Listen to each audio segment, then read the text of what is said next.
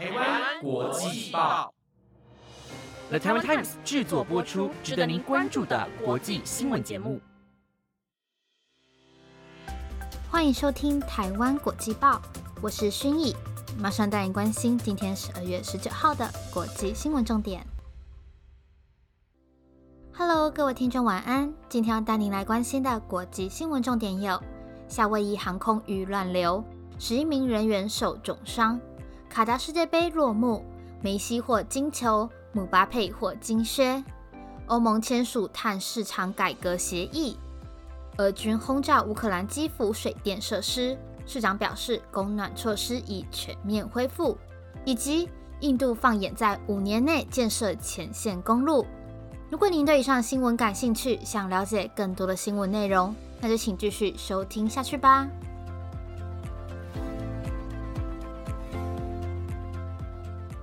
今天的第一则新闻带你来关心到，美国夏威夷紧急应变机构表示，一架自亚利桑那州凤凰城起飞的班机，今天在距离檀香山三十分钟的区域遭遇恶劣乱流，有十一人伤势不轻。檀香山紧急医疗服务发布声明表示，今天上午十一点获报这班夏威夷航空班机有人受伤。声明表示，急救人员处理了三十六名的患者，其中有二十人转送接受进一步的治疗，十一人伤势严重，不过有九人的情况稳定。伤势包括一起头部的重伤、多起撕裂伤、淤伤以及昏迷。乘客雷耶斯表示。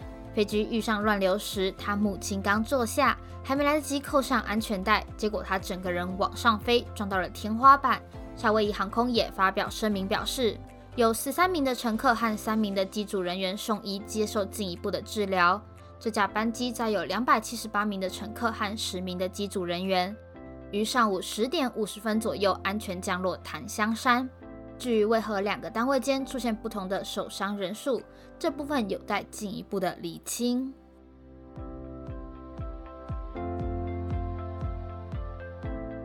接下这则新闻带你来了解到，阿根廷今天在卡达世界杯足球赛冠军战的 PK 大战中，以四比二的成绩击败了法国。阵中巨星梅西赛后荣获象征本届世足赛最佳球员的金球奖。法国前锋姆巴佩以个人本届八颗进球得到了金靴奖。梅西今天于世足赛冠军战梅开二度，本届个人进球总数来到了七颗。他更在 PK 大战率先进球，帮助阿根廷拿下魁违三十六年的首座世足赛金杯。阿根廷与法国踢完正规赛和延长赛后，双方三比三平手，而进入了 PK 大战。最终，阿根廷以四比二击败了法国。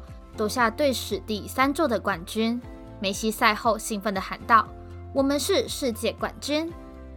姆巴佩此次世足赛总计八颗进球，其中包括今天冠军战独自进的三球，他便以本届世界杯最多的个人八颗进球获得了金靴奖。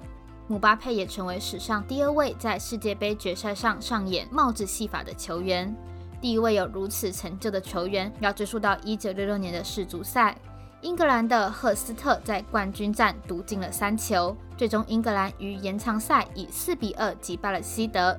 同时，阿根廷门将马蒂内兹今天赛后荣获象征本届世足赛最优秀守门员的金手套奖，他的二十一岁队友费南德兹则荣获了最佳年轻球员奖。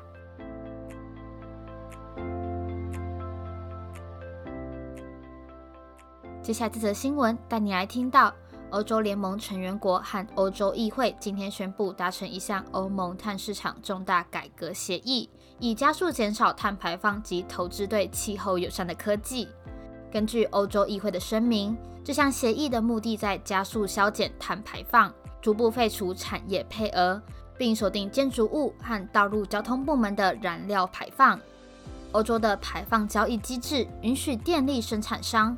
以及钢铁和水泥等高耗能的产业，根据污染者付费的原则购买碳排权免费配额。配额是为了让企业逐年减少排放，投资环保科技，这是欧盟实现碳中和终极目标的一部分。欧盟联合国和欧洲议会的代表人员在经历超过二十四小时的密集谈判，终于在十七号深夜达成协议。扩大碳市场的范围。这项协议意味着到了二零三零年，排放交易机制中的各项产业排放水准将比二零零五年减少百分之六十二，自之前的目标百分之四十三有所提高。这项协议也寻求加速废除免费配额的时间表，到二零三零年将废除百分之四十八点五，之后在二零三四年全面废除。这个时间表成了欧洲议会和成员国之间激烈辩论的焦点。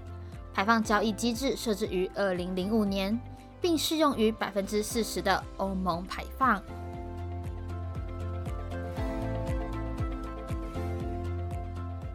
接下来这则新闻带你来关心到，俄乌战争持续进行，俄罗斯最近攻击乌克兰的水电基础设施，重创乌克兰首都基辅。基辅全市被迫停水、停止供暖。基辅市长克里切科昨天表示，目前市内的供暖系统已经全面恢复。克里切科在通讯软体 Telegram 发文表示，在俄罗斯最新一波的攻击之后，基辅市府已经恢复所有公社服务，其中基辅的暖气供应已经正常运作。乌克兰官员表示。俄罗斯在十二月十六号朝乌克兰发射七十多枚的飞弹，迫使乌克兰宣布全国紧急停电，并切断暖气和用水供应。基辅和全国许多地区昨天上午气温已经降到了摄氏零下。气象预报，基辅傍晚气温将降到摄氏零下六度。基辅是乌克兰最大的城市，预计有大约三百万人。直到十二月十七号的深夜。基辅市还有大约三分之一的地区停电，而基辅主要的民营能源供应商 YASNO 执行长科瓦连科在十二月十七号的深夜表示，电力供应在每个小时逐渐增加当中。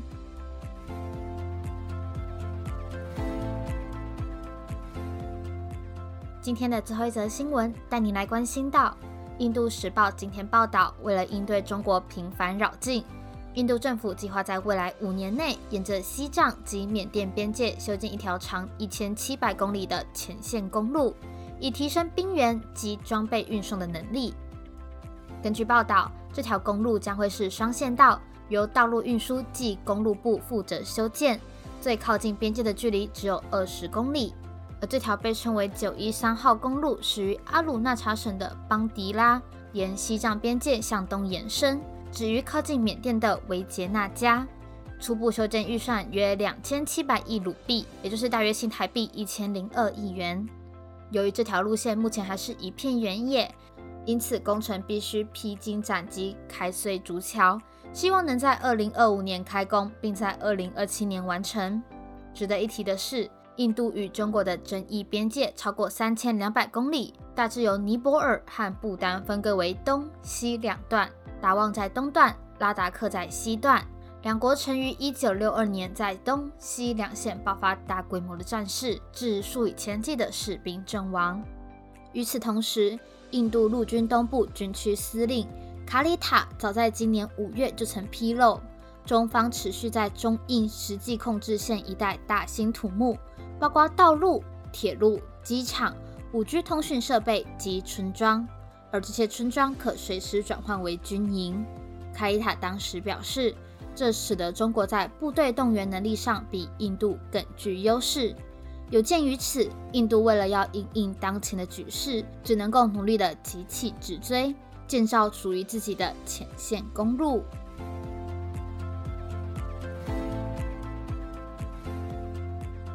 以上便是今天的五则新闻内容。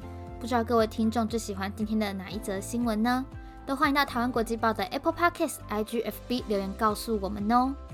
那今天的节目就差不多这边告一个段落。本节目由了台湾 Times 制作播出，感谢您今天的收听，我们下一拜见，拜拜。